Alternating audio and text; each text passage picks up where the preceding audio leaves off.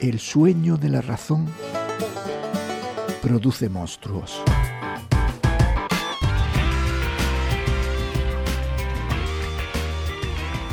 Francisco José de Goya y Lucientes.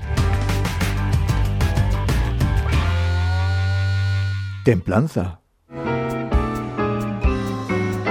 Episodio vigésimo tercero. Colapso.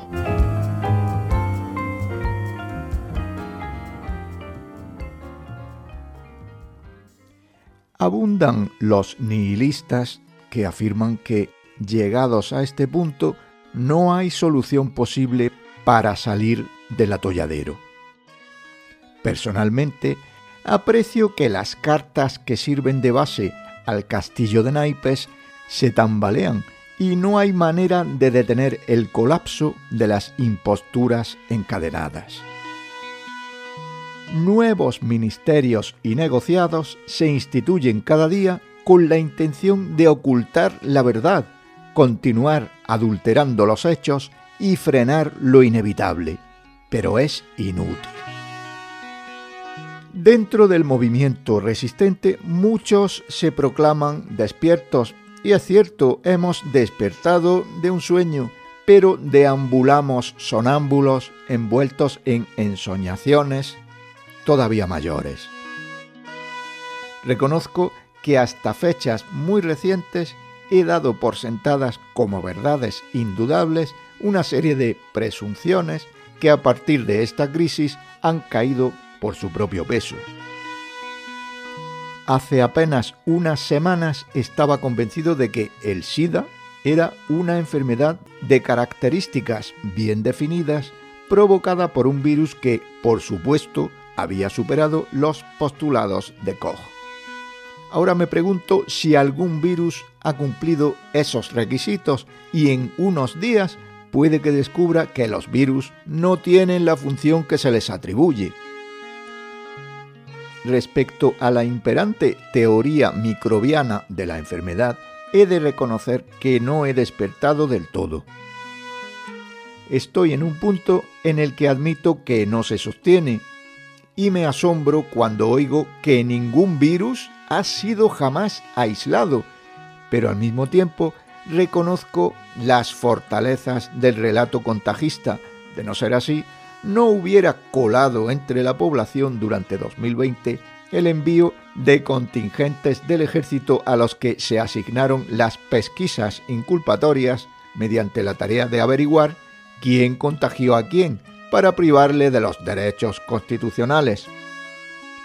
En mi entorno es habitual oír entre afirmacionistas e incluso disidentes, claro, este contagió al otro, que a su vez se la pasó al de más allá.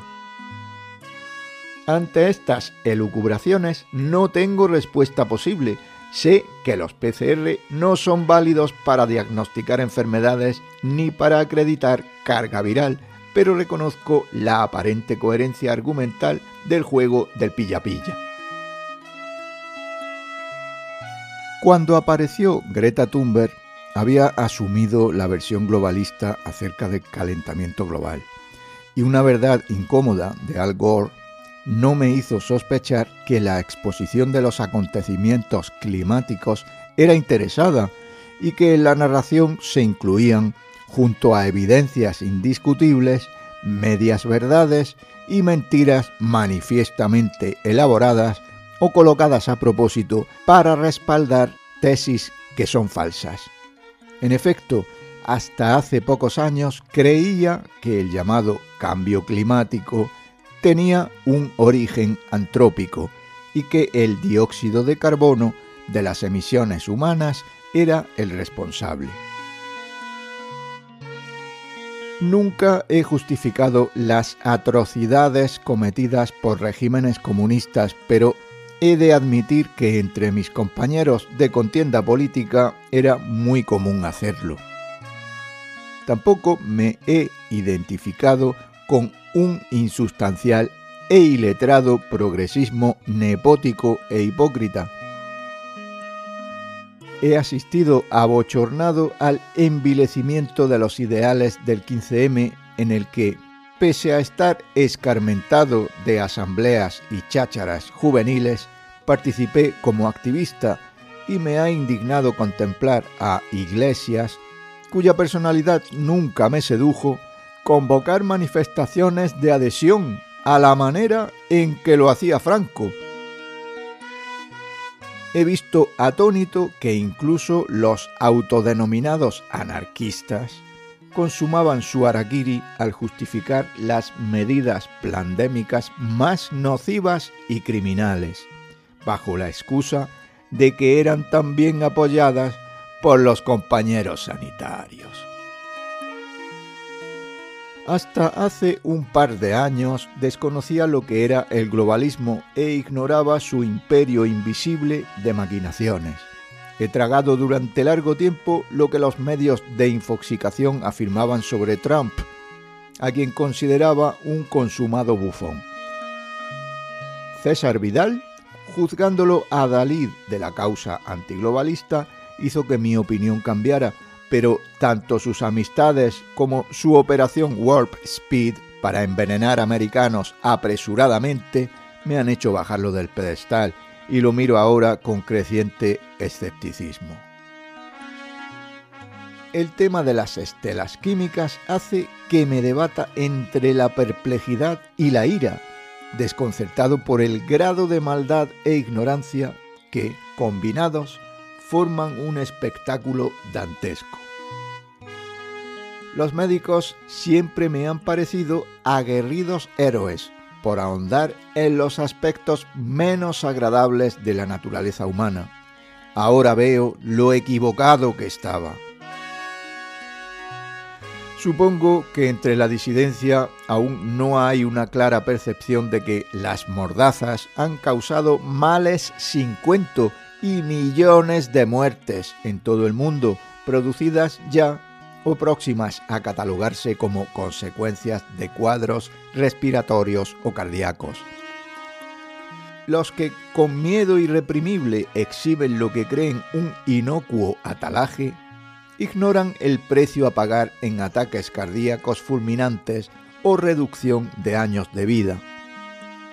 A esta paradoja se suma la de pagar impuestos y que se nos niegue el acceso a servicios esenciales como el transporte público, o el acceso a los dispensarios de venenos o a las guaridas de matasanos cuya visita en ocasiones es muy difícil eludir. En las filas disidentes se piensa que estamos despiertos respecto a todo, pero resulta obvio que no es así. Algunos hemos llegado a conclusiones que pueden ser muy poco compartidas por nuestros compañeros de lucha y otros acaso no hayamos alcanzado la certeza en las argumentaciones lógicas que nos libren de numerosas falsedades. Tal vez más adelante me declare terraplanista o canalizado por pleyadianos, combatiente de reptilianos o heraldo de los niños de los túneles. No estoy cerrado a nada. Es mi propósito, por tanto, a lo largo de esta tercera temporada de Templanza, publicar las conclusiones que me han llevado a abandonar ciertos cánones de la ortodoxia y quiero pedir la participación de cuantos me leen o escuchan para que señalen cualquier error en que pueda incurrir o nuevos datos que corrijan mi versión. Afirmaba Moxie Marlin Spike que la profesión que elegimos condiciona la manera en que pensamos. El terapeuta ve en el mundo enfermedad. El sacerdote pecado y el policía delito. Yo también, imbuido del carácter de la mía, pretendo argumentar y mostrar razonamientos a cuantos me rodean,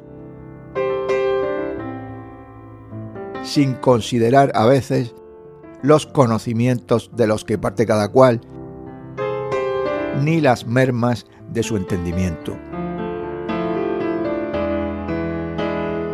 Luego se disculpen mis equivocaciones y se valore que solo un esfuerzo conjunto nos sacará de estas lamentables circunstancias. Gracias por seguir ahí, frente a todo.